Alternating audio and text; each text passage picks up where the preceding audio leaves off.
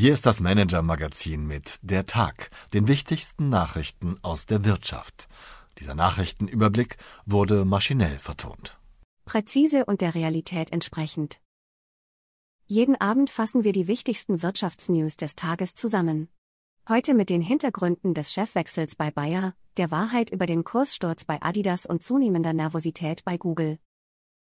Liebe Leserin, lieber Leser. Manchmal dauert es einen Tick länger, um eine Geschichte wirklich präzise und der Realität entsprechend zu recherchieren. Dafür werden meist exklusive Quellen benötigt, und die sprudeln nicht unbedingt von jetzt auf gleich. Als am Mittwochabend bekannt wurde, dass Bayer-Chef Werner Baumann durch den Amerikaner Bill Anderson ersetzt werden soll, waren in Medien schnell verschiedene Erläuterungen darüber zu lesen, was der Chefwechsel für den DAX-Konzern zu bedeuten habe. Tenor, der erfahrene Pharma-Manager Anderson könnte aktivistischen Investoren liefern, was diese schon lange von Bayer fordern, nämlich die Aufspaltung des Konzerns, dessen Einzelteile mehr wert seien als das gesamte.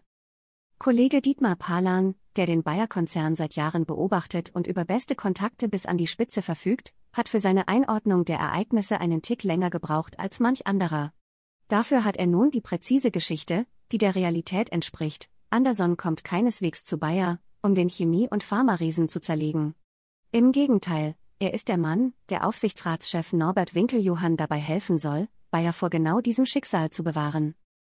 Alle Details und Hintergründe der Spitzenpersonalie, wie etwa Winkeljohann Anderson zu Bayer lotste und was den Amerikaner dort nun erwartet, lesen Sie im Report des Kollegen Palan auf manager-magazin.de, wie der Bayer-Aufsichtsrat die Zerschlagung des Konzerns verhindern will.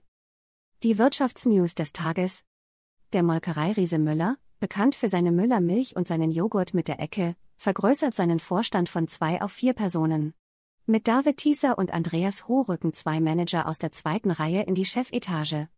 Der eine ist Jurist und der andere ist der Schwager von Unternehmersohn und Verwaltungsratschef Stefan Müller, der für die Entscheidungen verantwortlich ist. Eine Veränderung steht auch im Aufsichtsrat von Volkswagen an. Dort wird Günter Horvath den Platz der im Dezember 2022 verstorbenen Luise Kiesling einnehmen. Der Wirtschaftsanwalt sitzt bereits seit fünf Jahren im Aufsichtsrat der Porsche See. Was heute sonst noch wichtig war.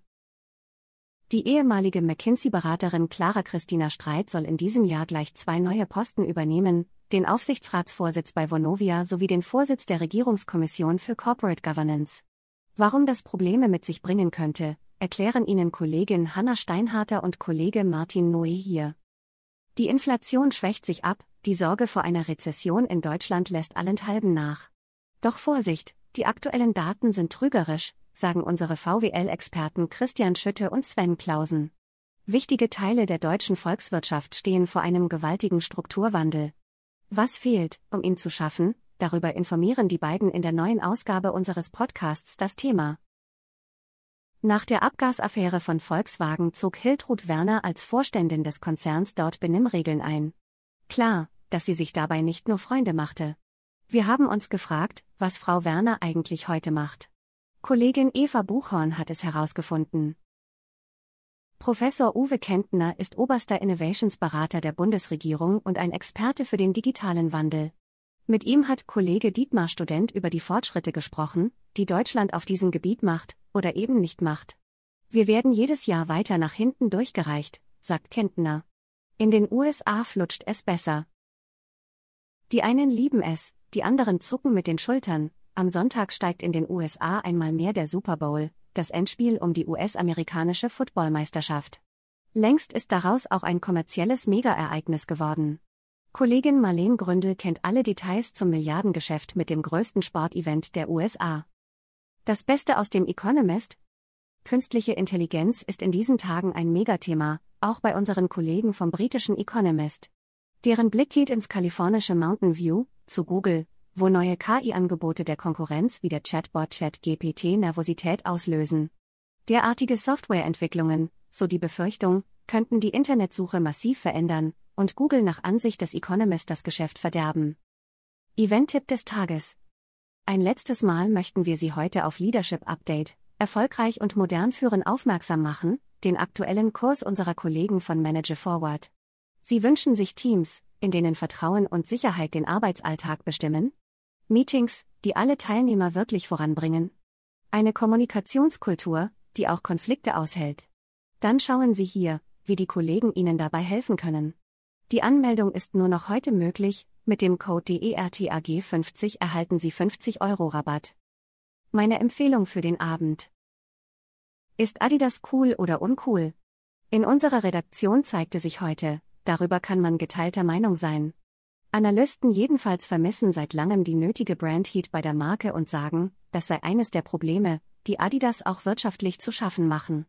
Dazu kommen noch die Absatzschwierigkeiten in China, wo im Zuge der Corona-Krise die Umsätze um mehr als 30 Prozent einbrachen, und natürlich, die Trennung von Skandalrapper Kanye West.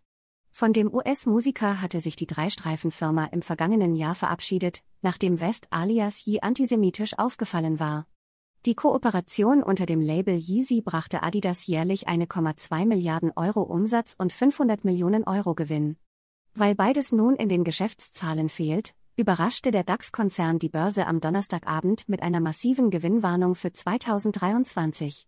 Doch wie gesagt, Adidas hat viele weitere Probleme, wie Sie hier genauer nachlesen können. Beste Grüße, Ihr Christoph Rottwilm. PS, haben Sie Wünsche, Anregungen, Informationen, um die wir uns journalistisch kümmern sollten? Wir freuen uns auf Ihre Post unter chefredaktion at manager-magazin.de.